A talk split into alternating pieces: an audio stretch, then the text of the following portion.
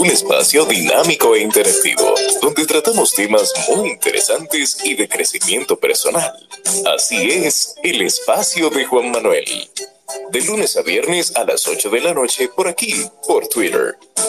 No te lo pierdas. Síguenos en todas nuestras redes sociales como arroba Juan. Te esperamos.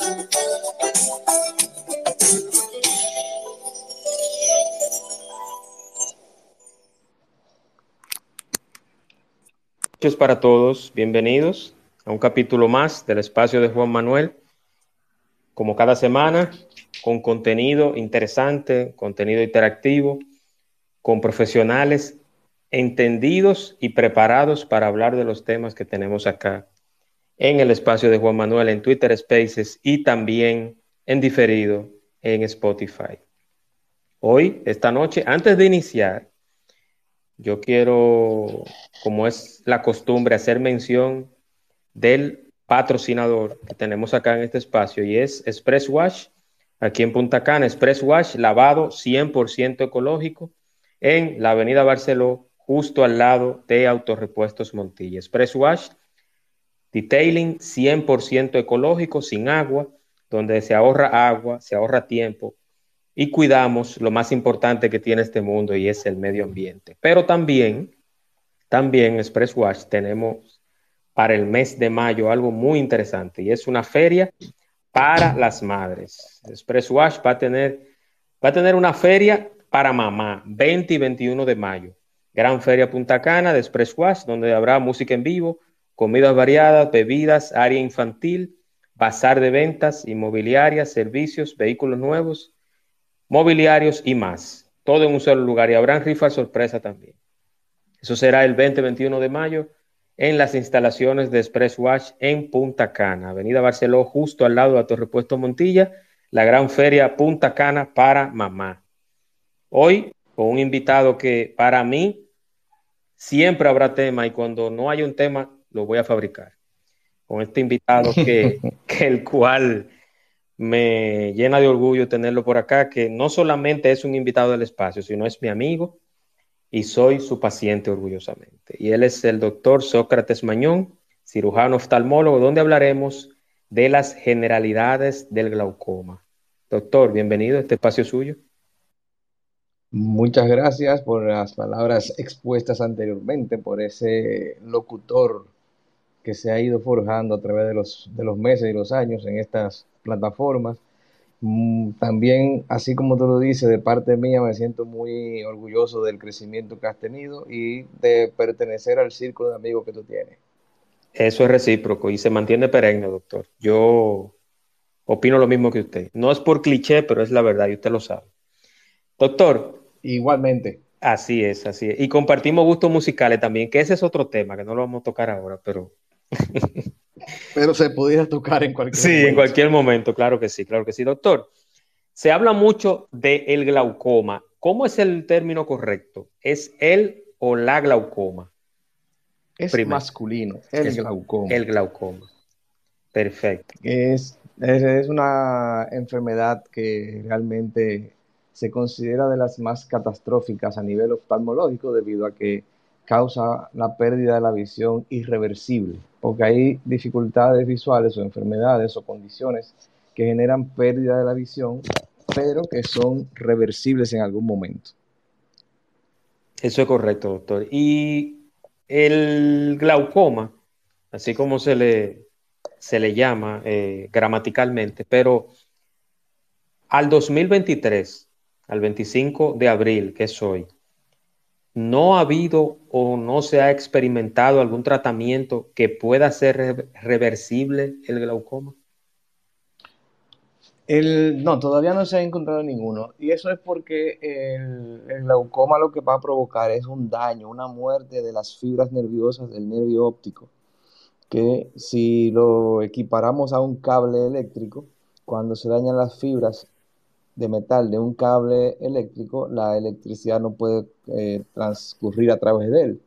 Por lo tanto, cuando se va dañando el nervio óptico, el nervio óptico pues las, los impulsos eléctricos que, o las imágenes que son transferidas como impulsos eléctricos y transmitidas al cerebro para luego ser interpretados, pues entonces no va a, hacer su función. Mientras se dañan las fibras nerviosas del nervio óptico, pues se va a dañar la visión. Mientras se consiga algo que pueda llevar a que esas fibras no se dañen, o mejor dicho, se restablezcan, porque de hecho hay tratamientos para eso, pero llegaremos a, esa parte en su momento.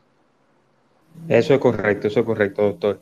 Eh, ¿Cómo nace? La, primera pregunta que yo quiero hacerle, porque debemos hablar, y yo por siempre, inclusive en espacios con usted, eh, lo hago así. Vamos a hablar desde el génesis, desde el inicio, de tal o cual patología. Yo no soy doctor, por suerte usted sí, pero, pero la, el inicio, o sea, ¿cómo se forma el glaucoma? ¿Cómo empezamos a notar? de que esta patología o esta enfermedad ya está empezando a dar señales de que existe? Esa patología comienza a cuando el paciente está en consulta, que se hacen las evaluaciones pertinentes dentro de las que están la graduación o la prueba de la agudeza visual, que quiere decir la capacidad visual que tenga el paciente, para que si esa capacidad visual está disminuida a través de la utilización de algo que se llama la cartilla de Snellen, que es la que todo el mundo tiene mentalmente fija como la cartilla con la letra E grandota abajo y que la letra van disminuyendo en tamaño. Cuando esa cartilla puede ser leída a la distancia normal o, que se tiene estipulado que es de 20 pies, eh, se comienza a evaluar la parte visual por ahí. Si necesitamos lentes, pues se colocan los lentes la graduación pertinente, ya sea hipermetropía, miopía y astigmatismo para la dificultad visual lejana. Cuando ya eso se corrige, estoy hablando de lo que serían los pasos de la consulta, pues se hace algo que se llama la evaluación en la lámpara de hendiduras, que es el equipo que se encarga de poder acercarnos el, el ojo, una especie de microscopio, para poder ver sus estructuras externas y eh, a partir de ahí el siguiente paso pudiera ser el tomar la presión intraocular, que tiene que ver mucho con lo que vamos a hablar más adelante.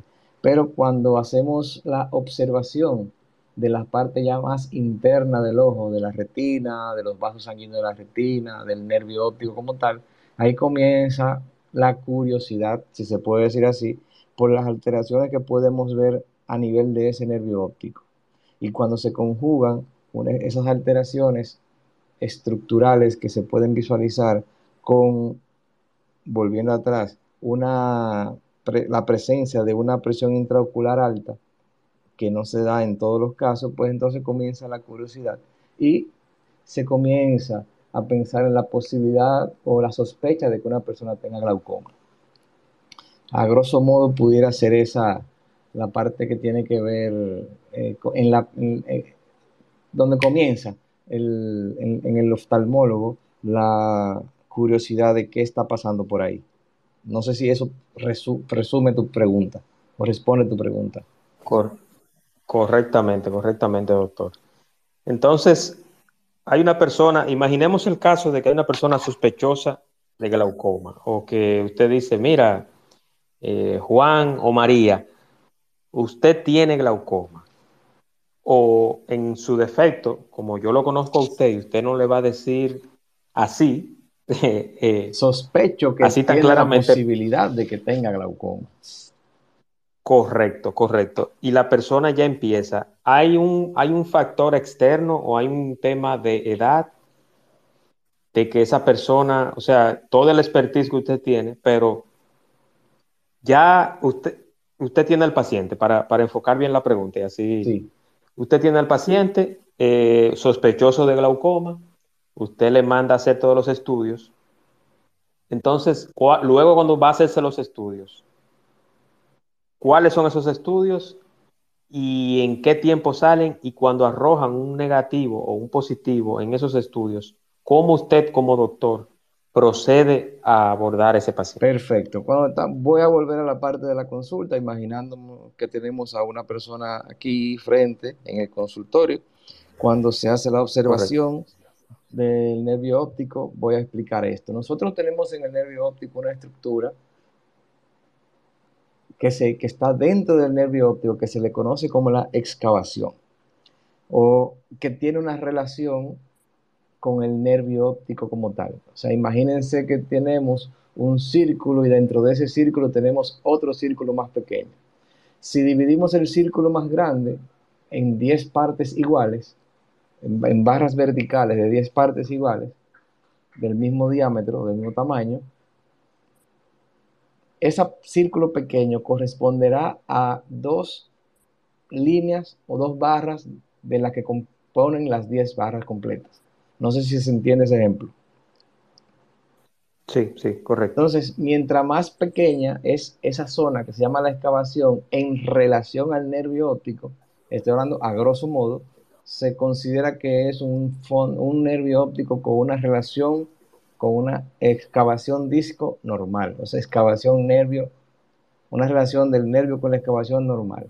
Ahora bien, cuando uno observa que esa relación está mayor, o sea, que ese círculo pequeño dentro del círculo grande se torna más grande, entonces uno comienza a ver o a pensar, aquí debe haber alguna situación relacionada con glaucoma. Si a eso entonces le sumamos que tomamos la presión intraocular, que según la literatura, la presión dentro de nuestros ojos, que no tiene que ver con la presión arterial, son dos tipos de presiones diferentes, debe de estar, según los libros, por debajo de 20 milímetros de mercurio, que es la unidad en la que se mide la presión tanto del cuerpo como la presión intraocular. Entonces, esa presión intraocular debe de tener por debajo de 20 milímetros de mercurio en general. Pero otros libros hablan, hay libros americanos, europeos y latinoamericanos. Los, libros latinoamericanos se basan en esos datos de los libros europeos y norteamericanos, pero uno de los profesores eh, de Latinoamérica, como son los doctores San Paolesi de Argentina, sugieren que la presión intraocular de cada uno de nosotros es única y que cada quien tiene su presión, tiene su presión intraocular meta. O sea que debe tener esa presión intraocular mientras más bajita mejor y que no haya ninguna alteración del nervio óptico. Entonces, cuando hacemos esas evaluaciones en el consultorio, que tomamos la presión, que es una presión normal, y que tomamos una observación o hacemos una observación del nervio óptico y vemos una alteración en esa situación de la relación con el tamaño del nervio óptico, pensamos en hacer, como tú preguntabas, los estudios pertinentes, que normalmente son una tomografía de coherencia óptica, una paquimetría y una eh, campimetría o también llamado campo visual. En el campo visual, lo que vamos a ver cuál es, si hay alguna afección del nervio óptico por el glaucoma, lo que vamos a ver es la representación gráfica de esa afección del nervio óptico en el campo visual de nosotros. Ejemplo, ¿qué es el campo visual? Si cada uno de los que están escuchando nuestra ponencia en el día de hoy se tapa un ojo y se queda mirando hacia el frente, sin desviar su mirada del frente, de un punto fijo en el frente, notará que a su izquierda, si es el ojo izquierdo que está tapando, tiene una capacidad de, ver, de percibir movimientos hasta una hasta un ángulo, si lo podemos decir así, casi de 180 grados. O sea, hacia su derecha completamente. O sea, el ejemplo que pueden hacer ellos, la prueba que pueden hacer. Se tapan el ojo derecho, por ejemplo, extienden su mano de izquierda hacia el frente y van sin dejar de mirar hacia el frente, moviendo el brazo, abriendo la mano o abriendo el brazo como si fuera un ala hacia la izquierda, hasta donde y moviendo un dedo hasta donde puedan ver el dedo moviendo, moviéndose sin dejar de mirar hacia el frente. Ese es su campo visual eh, lateral, externo, izquierdo. Pero eso mismo, si lo hacen al revés, se darán cuenta que al tener la nariz en el medio, el campo visual se, acorta un poco el tamaño o la amplitud de ese campo visual. Por eso se hacen los estudios de ambos ojos para en conjunto poder percibir o tener una idea gráfica de cuál, es la capacidad visual de ese campo visual en 180 grados. ¿Me pude explicar bien? Perfectamente, doctor. Excelente. Entonces, Ese, ese estudio que se llama campo visual, cuando tenemos un glaucoma, perdón, se hace ese estudio. También el otro estudio que se hace es una paquimetría. Pero si, si, vuelvo atrás, si hacemos eso con el mismo ejercicio con el lado derecho, entonces vamos a notar cuál es nuestro campo visual hacia la derecha. Lo pongo en pausa ahí para terminar ahorita la explicación de esto. La otra evaluación que hacemos se llama el estudio de paquimetría. La paquimetría la hacemos para medir el grosor de nuestra córnea. La córnea es la estructura anterior de nuestro ojo, que es transparente y consta de cinco capas. Afuera tenemos el epitelio, debajo del epitelio tenemos la membrana de Bowman, la siguiente es el estroma, por debajo del estroma tenemos la capa de Descemet y por último tenemos el endotelio. Estas cinco capas hay algunos que hablan de que hay una capa que se eh, descubrió hace unos, o una, hay un, un investigador oftalmólogo eh, apellido Dua que está propugnando porque sea una sexta capa, se llama la capa de Dua, pero todavía no está científicamente avalado, o sea que todavía se mantiene con el, la nomenclatura de que tenemos cinco capas en la córnea. Teniendo esto en cuenta, la córnea promedio debe tener un grosor de 500 a 550 micras. Cuando sobrepasan esto ya se considera una córnea muy gruesa y cuando sobrepasa eso a la inversa, como es menos de ahí, entonces el contexto cambia y se dice que es una córnea muy delgada. ¿En qué importa esto? Porque la presión intraocular va a estar relacionada a este grosor corneal. Por ejemplo, si medimos una córnea y tiene 550 micras y cuando tomamos la presión del paciente en el consultorio, esa presión hipotéticamente dice que tiene 20 micras de grosor, no, y tenemos que esas 550, entre 500 y 550 micras de grosor, pues entonces no hay que hacer ningún cambio. Y esa presión que se está estimando es la que se supone que es realmente.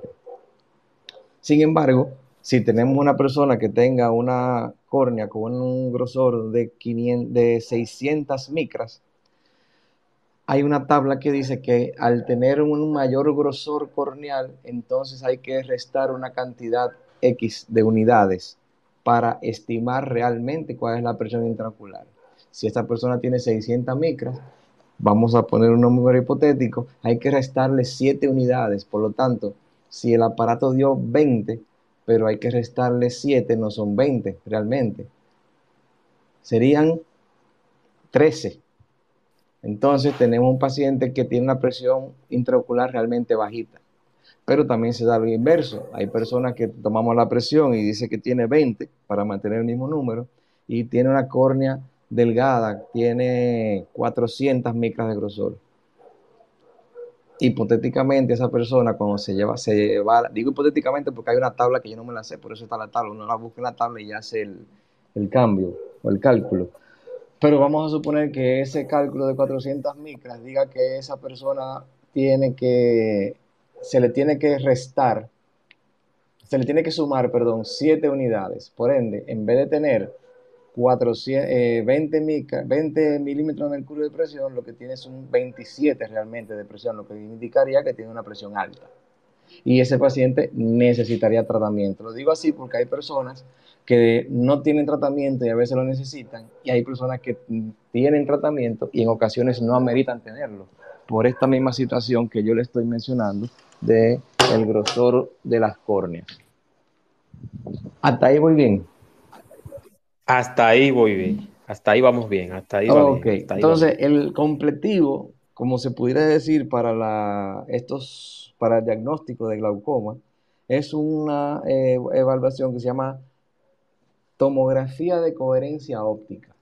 ¿Esto qué es? Es un equipo que emite una luz eh, infrarroja, si se pudiera decir, que llega hasta la retina rebota y esa información o esa luz que rebota en la retina, el equipo la traduce en información numérica y gráfica, donde se delimitan como si fuera una biopsia en vivo, las 10 capas que componen la, eh, la, retina. Y así también una medición exacta de cuál es el tamaño del nervio óptico. Ahí encajo con lo que estábamos diciendo ahorita del tamaño del nervio óptico y de la zona interna o el círculo para fines de explicación, el círculo interno de, esa, de ese nervio óptico, que sería la excavación. Y ahí entonces unimos estos tres estudios y vemos si el campo visual está afectado, si la paquimetría tiene relación directa o inversamente proporcional con el grosor corneal y la presión intraocular, y si las alteraciones del nervio óptico que se vieron, que el médico vio, están en relación directa con las alteraciones que da el equipo que está evaluando, que se llama tomografía de coherencia óptica. Al tener esta información, en este equipo podemos ver alrededor del, alrededor del nervio óptico, podemos cuantificar cuál es la, el averaje o el promedio de grosor de la capa de fibras nerviosas de la retina, que mientras la persona tiene glaucoma va disminuyendo y ahí comienza, si se puede decir así, la afección visual del paciente. Perfecto, doctor. Yo tengo, hay un oyente eh, que me dice, me pregunta lo siguiente, doctor, y es, hay varias preguntas, pero ella me pregunta que si la diabetes produce glaucoma y también qué produce, qué produce el desprendimiento de la córnea, pero a su vez me hace todas esas preguntas porque su madre, su madre, déjeme leer bien para decirle tal cual. Eh, me dice, hago esta pregunta porque mi madre tiene 80 años, es diabética, la extrajeron su ojo izquierdo, tiene una prótesis y la córnea se le desprendió. Ok, bueno. En el caso de los pacientes que tienen diabetes y que es una diabetes de larga data, de mucho tiempo, y que ha sido una diabetes que en algún momento ha tenido algún descontrol por situaciones personales, o sea, del mismo paciente, por situaciones de, de medicamentosas o cualquier situación que pueda tener, pero sobre todo la parte del tiempo del diagnóstico de la diabetes, algunos pacientes desarrollan algo que se llama la retinopatía diabética, que es el daño de la retina de nuestro ojo provocado por el efecto de la diabetes sobre los vasos sanguíneos que afectan la irrigación normal de la retina.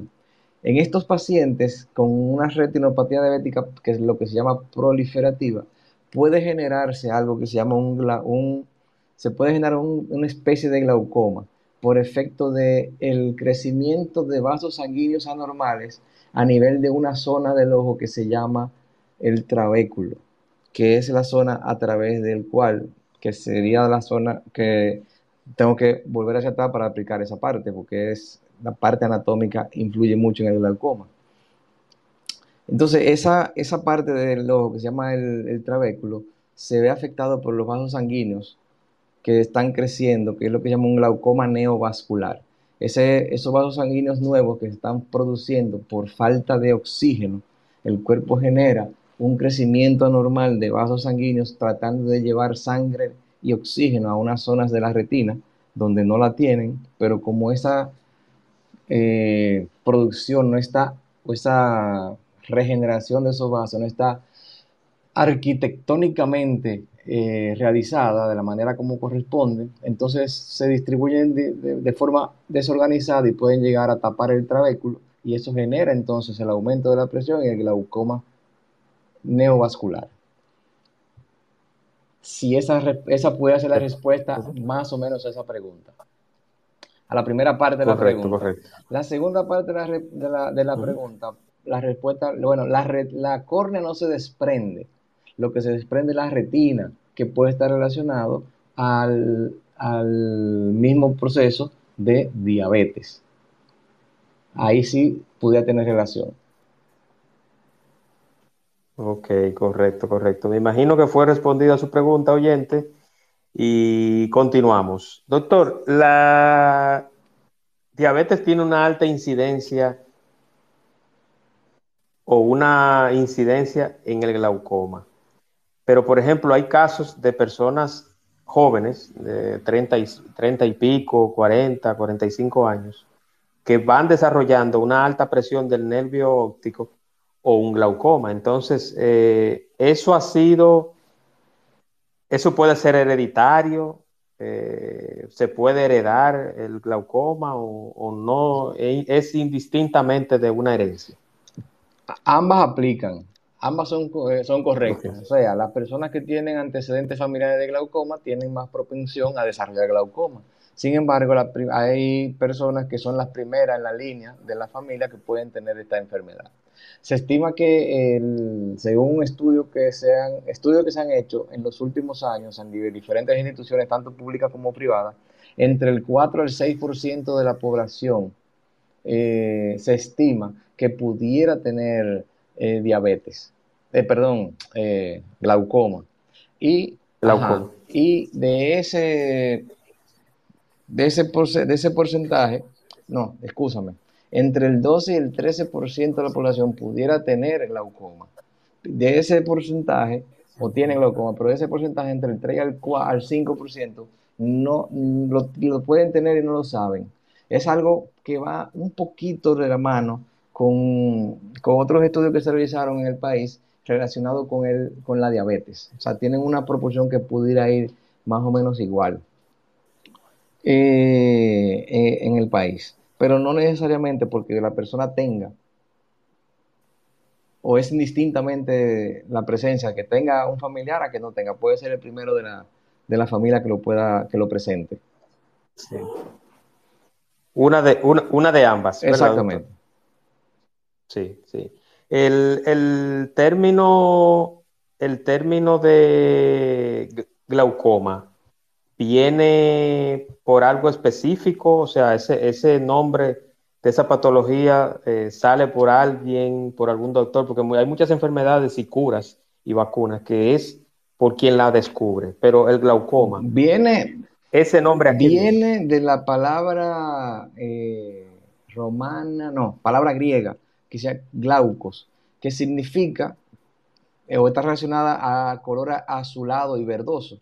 ¿Qué sucede? La persona que tiene o que desarrolla glaucoma, cuando hay una afección ya avanzada que se daña el nervio óptico, que sube la presión mucho del ojo, la córnea se descompensa y pierde su transparencia, se pone como grisácea y puede tornarse verdosa o azulosa.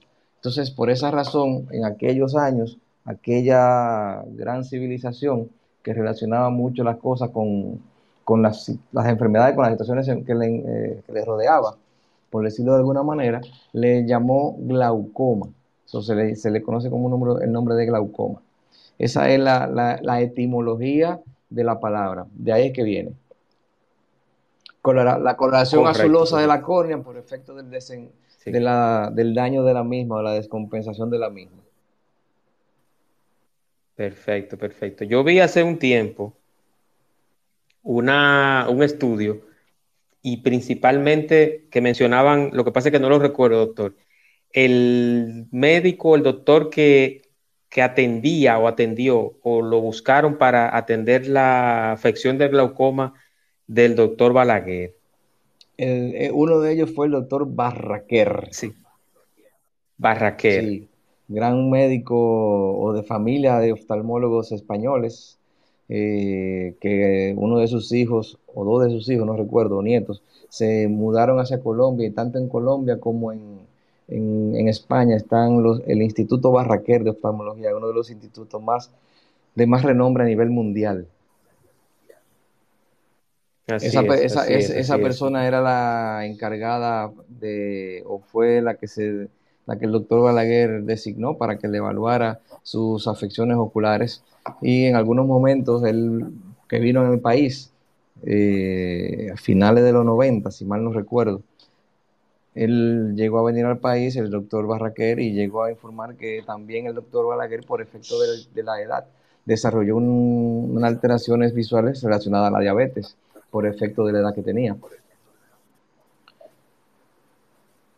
Perfecto, perfecto. Sí, está bueno el comentario porque mucha gente quizás no recuerda eh, aunque se me caiga la cédula, pero muchas personas no recuerdan que la, que la afección, por qué Balaguer, el doctor Balaguer estaba ciego y, era precisamente por el glaucoma. Exactamente, glaucoma. Que quizás, sí, que quizás mucha gente diría, bueno, Balaguer tenía todo el poder económico y, militar y de relaciones y todo, pero cuando Balaguer se le diagnostica el glaucoma, eh, no estaba tan avanzado como ahora, no habían tantos recursos para, para dar ese diagnóstico. Entonces, ¿eso es así, doctor? En parte sí, en parte no. En parte no, porque hay veces que aún ahora hay personas que pierden la batalla contra el glaucoma, aún teniendo todo el armamento que hay, tanto de medicamentos como de procedimientos quirúrgicos y de, de accesorios que se utilizan para los, para los fines de mantener la presión intraocular baja. Vamos a explicar algo para fines de orientar bien, que no lo comentamos al principio. Dentro del ojo tenemos unas estructuras que se encargan de producir un líquido que se llama humor acuoso.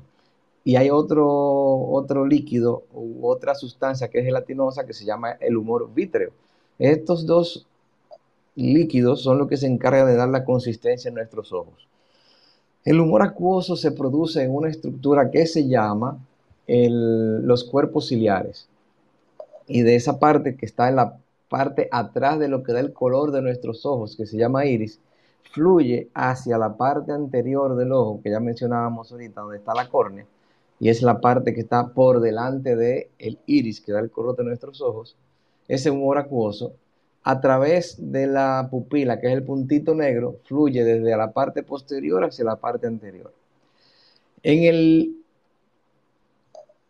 la zona del ojo, que es la unión de esa parte transparente con la parte blanca, que se conoce con el nombre del limbo esclerocorneal, o sea, el límite entre la córnea y el limbo, en el lado adentro hay una pequeña malla que la mencionamos ahorita. Esa malla se llama malla trabecular o malla del trabéculo, que es como una malla de un drenaje de un baño, de, una, de de una bañera o de un lavamanos, que uno le pone la mallita para que no se vayan los desperdicios.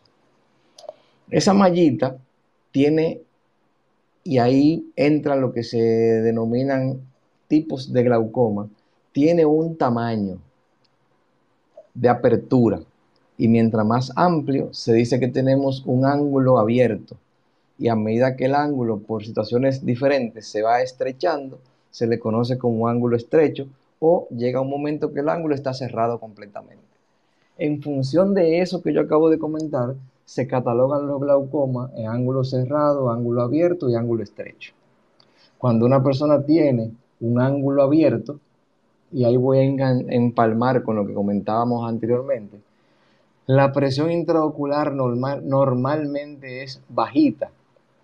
Y aunque se le haga una paquimetría para ver el grosor de la córnea, puede que la córnea tenga un grosor estándar o normal y la presión esté bajita, pero cuando se observa un nervio óptico con alteraciones y se le manda a hacer los estudios como la tomografía de coherencia óptica, viene un resultado de que tiene una alteración en relación a la parte, en relación a la excavación y al nervio óptico. O sea que tiene una excavación amplia, pero con un nervio óptico con un tamaño promedio y las capas de fibra, la, relación o el promedio de capa de fibra nerviosa de la retina está disminuida y esa persona tiene diagnóstico de glaucoma. Pero hay personas que le tomamos la presión y tienen las presiones altas, pero tiene una paquimetría normal. Pero cuando se hace la medición de ese ángulo, encontramos que esa persona tiene un ángulo estrecho. Por ende, si lo comparamos con un ángulo amplio, el líquido fluye de una manera diferente, más lentamente. Un ejemplo práctico, si cogemos un fregadero y ponemos un, ¿cómo le llaman ustedes, ingeniero, la, por donde se va el agua? Una boquilla, ¿eh?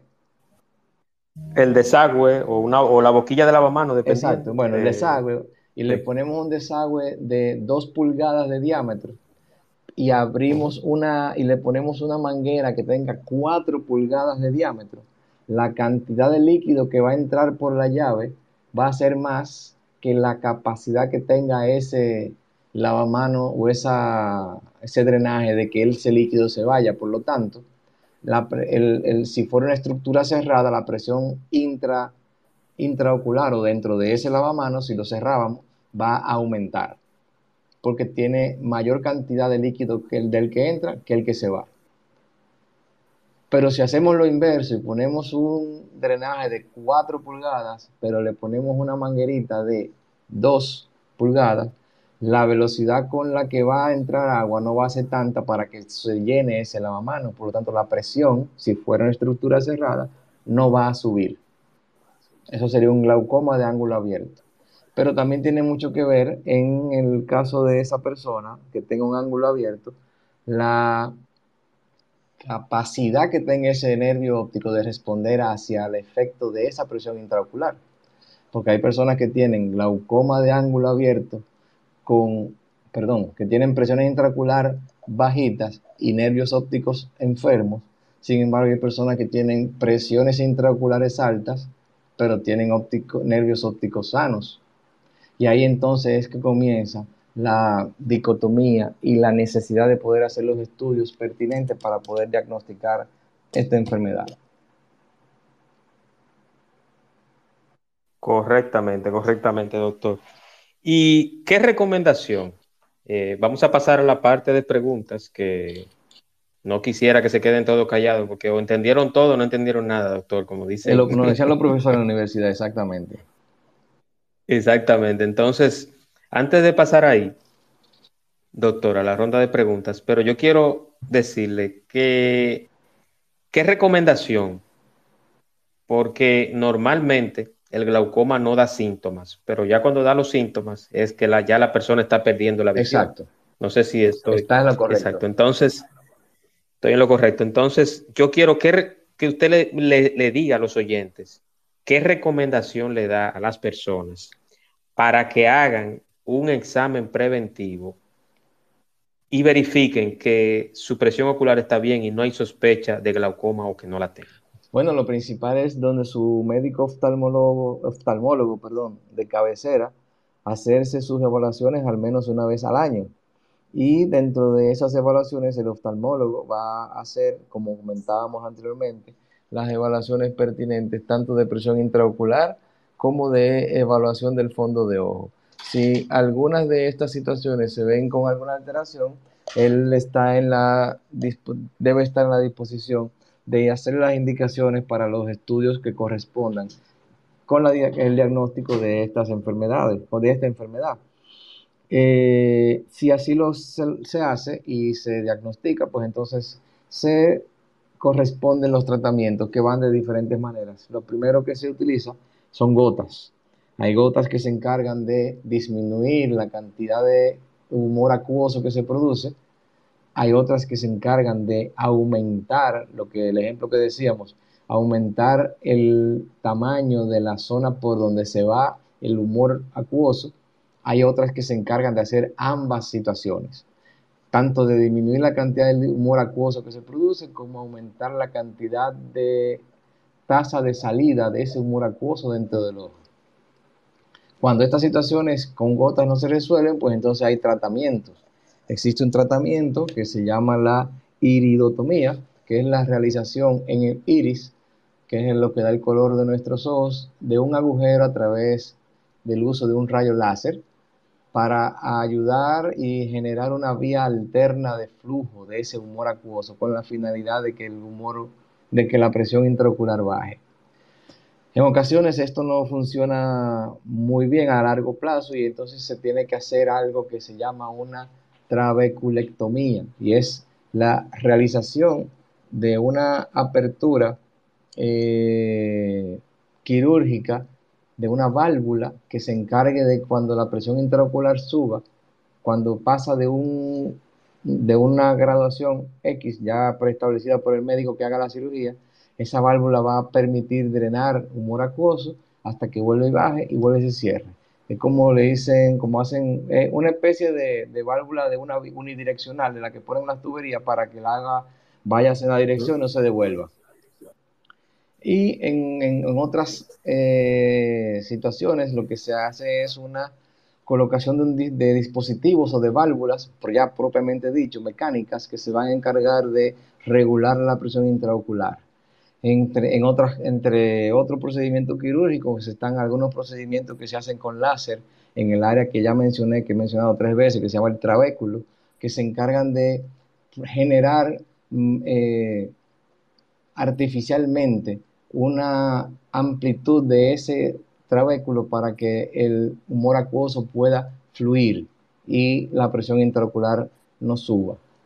Hay pacientes que aunque se haga todo este arsenal de situaciones, por, su, por la agresividad del, glaucoma en esa persona, pierden la visión.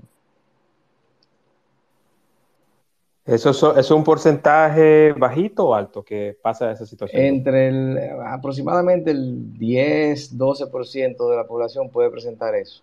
De las personas que tienen glaucoma. Ah. Puede ser un poquito más, un poquito menos, dependiendo de las condiciones de cada, de cada persona. Doctor, hay un mito, y le digo un mito porque vamos a desmontarlo esta noche, y es de que las gotas del glaucoma, y lo dijo en su momento, y lo dijo en su momento el doctor Julito Jacín, que aparte de periodista es doctor de profesión. Entonces, él dijo una vez, y lo dijo refiriéndose a otro tema, pero dijo que la gota del glaucoma debe de echarse siempre a una misma hora.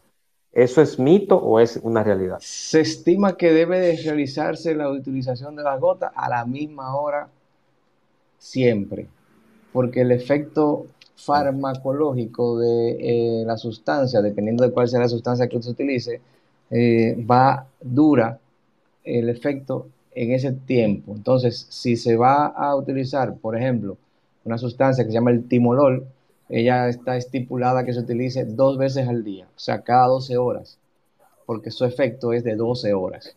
Si se pasa o si no se echan cada 12 horas, entonces estamos desperdiciando el tratamiento. Hay otras sustancias como son los análogos de, las, de las prostaglandinas que se utilizan una vez al día, generalmente en la noche.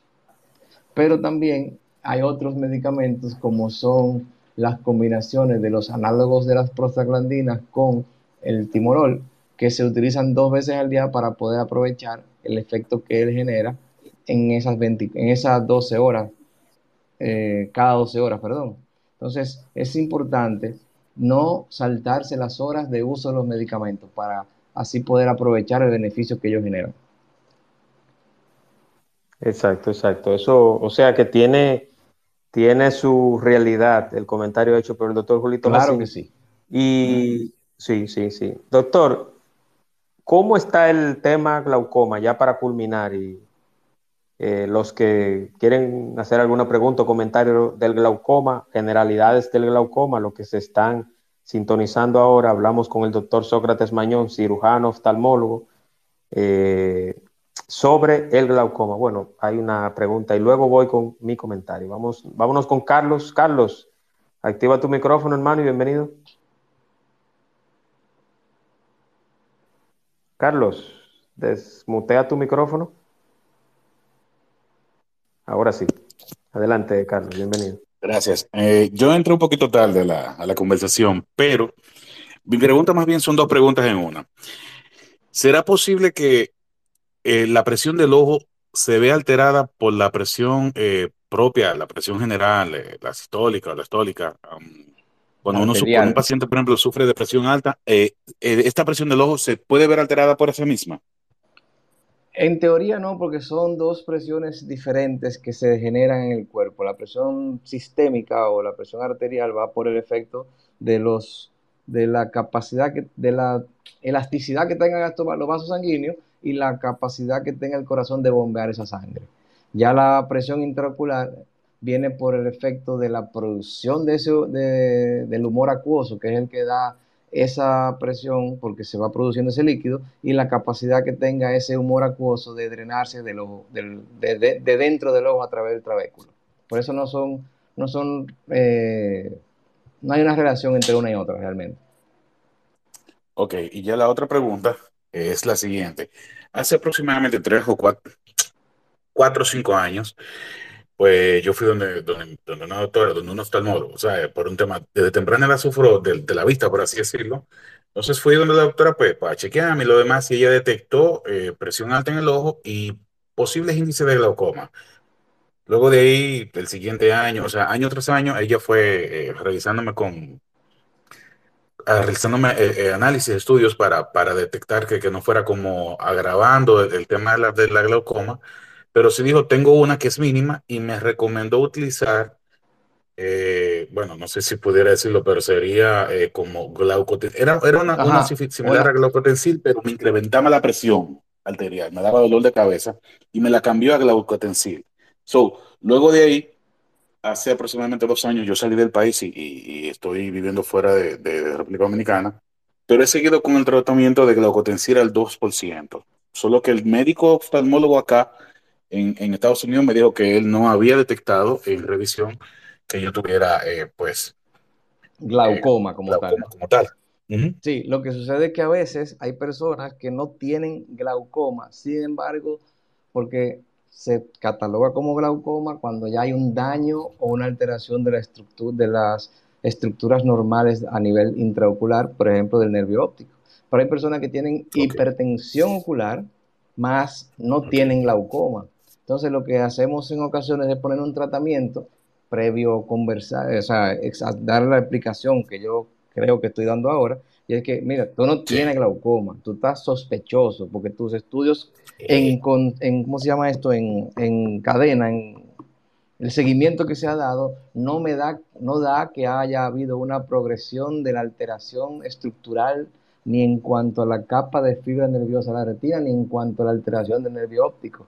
Sin embargo, tienes la presión que tampoco está muy alta, pero no es donde debería de estar. Entonces vamos a hacer algo. Vamos a poner un tratamiento para que la presión intraocular no suba y así evitamos que tú llegues a tener un glaucoma.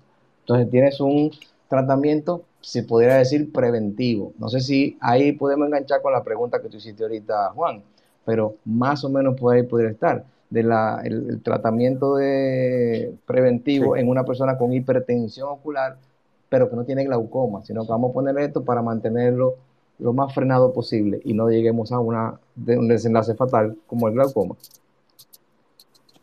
Ok, perfecto. Entonces ya por último, al sol de hoy yo sigo um, utilizando el tratamiento que me dio la doctora, solo que no, no la utilizaba eh, en la misma hora todos los días, sino bueno, me la pongo en la mañana y en la noche, dependiendo, no como no me acuerde, pero sí, sí las dos veces al día, pero ya ahora agradezco la información, sí, ahora sumo un horario para cumplir el ciclo farmacológico de que, de que se me agoten las 12 horas en horas específicas.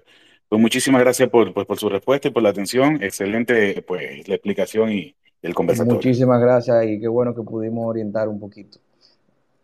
Gracias. Carlos. Y, y Bien, aunque, aunque, Carlos, aunque Sí, vivas fuera de, de República Dominicana, puedes atender con el doctor. Valga la cuña gratis, pero el doctor Mañón es.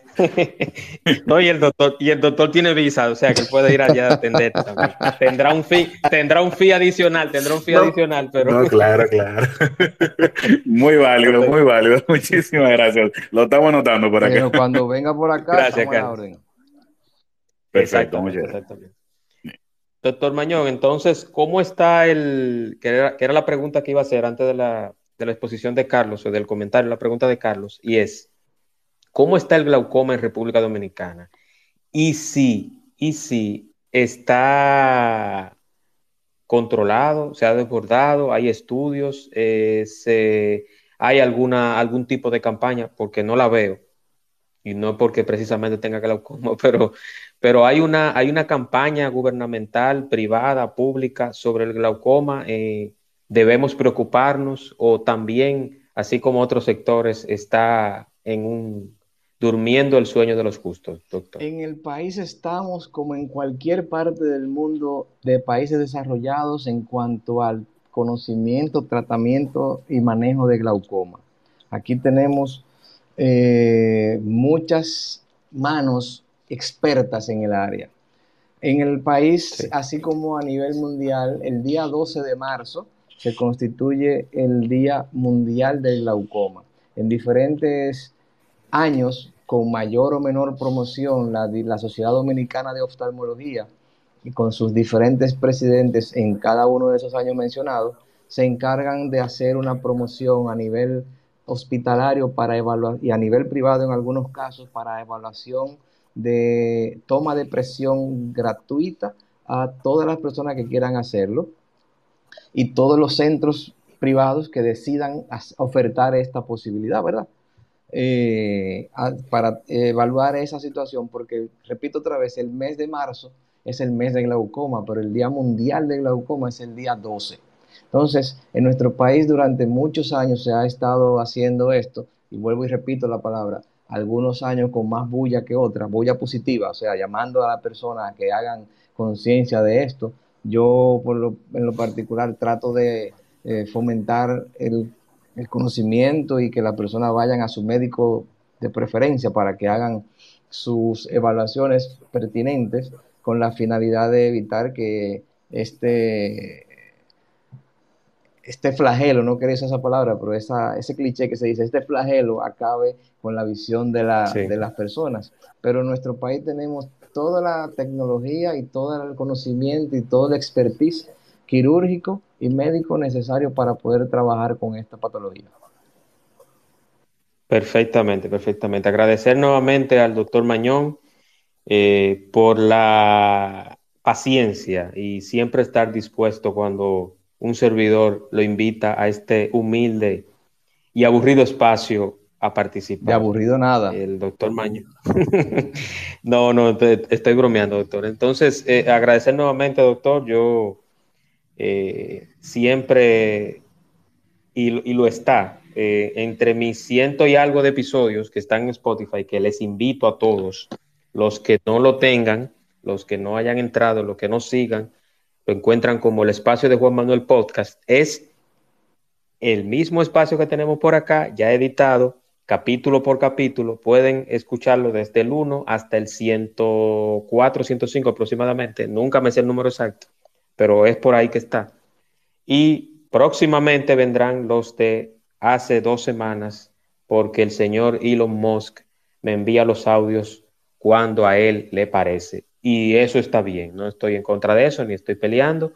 Todo lo que haga su señor con esta plataforma es bien recibido. Doctor, unas palabritas finales. Muchísimas gracias por la invitación nueva vez. Me reitero a tu disposición.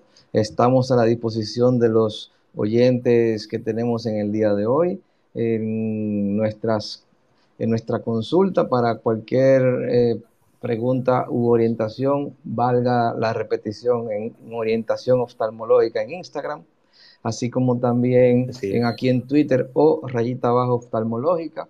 Y si tiene alguna pregunta, no consulta porque no se debe consultar por teléfono, debido a que no es ético de realizarlo, pero cualquier duda o pregunta se puede realizar a, a través de la mencionada usuario de Instagram o al correo orientación gmail.com. Así también como el que quiera permitirme tener el honor de evaluarle en el número de WhatsApp 829-647-2225. También podemos, hay por ahí, perdón, pueden hacer la sugerencia correspondiente o la solicitud de, de agendar alguna cita para evaluaciones. Muchísimas gracias. Manténgase, ingeniero, con esa, esa, voz disidente en algunos momentos sobre las situaciones del pueblo, de, nuestro país. Hacen falta voces como las tuyas que se encarguen de decir lo que algunas personas no quieren decir.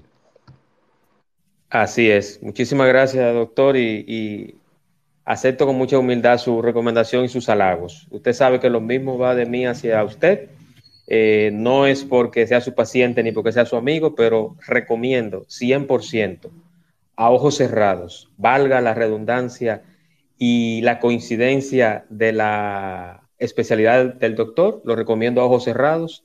Es un buen profesional, una persona que se mantiene siempre adaptándose y actualizándose, pero además de eso es muy buena persona. O sea que usted se lleva una especie, el doctor es como un combo de McDonald's. Un combo. Oye, pero me voy a poner colorado. Ya está bueno.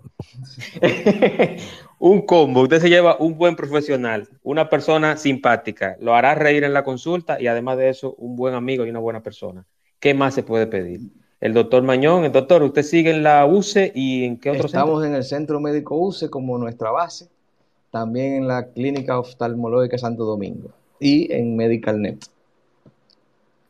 Perfecto, perfecto. Ya lo saben, eh, el doctor Mañón en el espacio de Juan Manuel hoy. Eh, doctor, yo espero que este no sea el último y aunque siempre tenemos un intervalo de meses para un tema, eh, ya este es el, tercer, el tercero y me imagino que vendrán más. Yo siempre contaré con usted para lo que tiene que ver con la rama de la oftalmología se refiere. Y yo contaré con usted para estar y estoy a la disposición, con, tú sabes cómo dicen los taxistas, ¿verdad? Estoy en QAP para cualquier situación que usted necesite, ingeniero, que podamos servirle. Así es, así es. Muchísimas gracias, doctor, y todos los demás. Y recordarles que este jueves, el último espacio de esta semana, estaremos con la doctora Katy Gómez y hablaremos sobre actitud violenta, la raíz. La doctora Katy Gómez es psiquiatra forense hablaremos de todos estos casos de feminicidios, actitudes violentas, asesinato y todo lo demás, pero desde un punto de vista psicológico, desde la salud mental, este jueves con la doctora Katy Gómez, actitud violenta a la raíz, en el espacio de Juan Manuel, 8 de la noche por acá y luego en diferido por Spotify. Doctor, los demás, muchísimas gracias, buenas noches. Pasen buenas. Igual, descanse.